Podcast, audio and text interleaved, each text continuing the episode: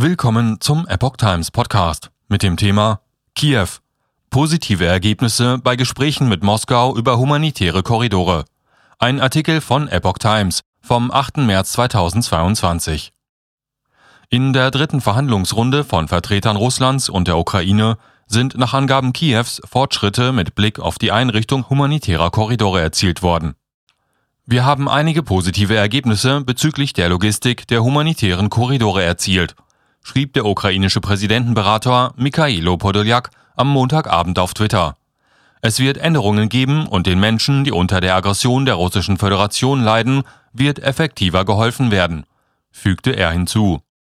Zu anderen Schlüsselfragen wie der eines Waffenstillstands werden die intensiven Dialoge fortgesetzt, erklärte Podoljak, der an den Verhandlungen mit Russland teilnimmt. Zu diesen Punkten gebe es bislang noch keine Ergebnisse, die die Situation verbessern könnten. Die russische Seite äußerte sich hingegen enttäuscht über die Gespräche. Unsere Erwartungen an die Verhandlungen haben sich nicht erfüllt, sagte Moskaus Chefunterhändler Wladimir Medinsky im russischen Fernsehen. Wir hoffen, dass wir beim nächsten Mal einen größeren Schritt nach vorne machen können, sagte er.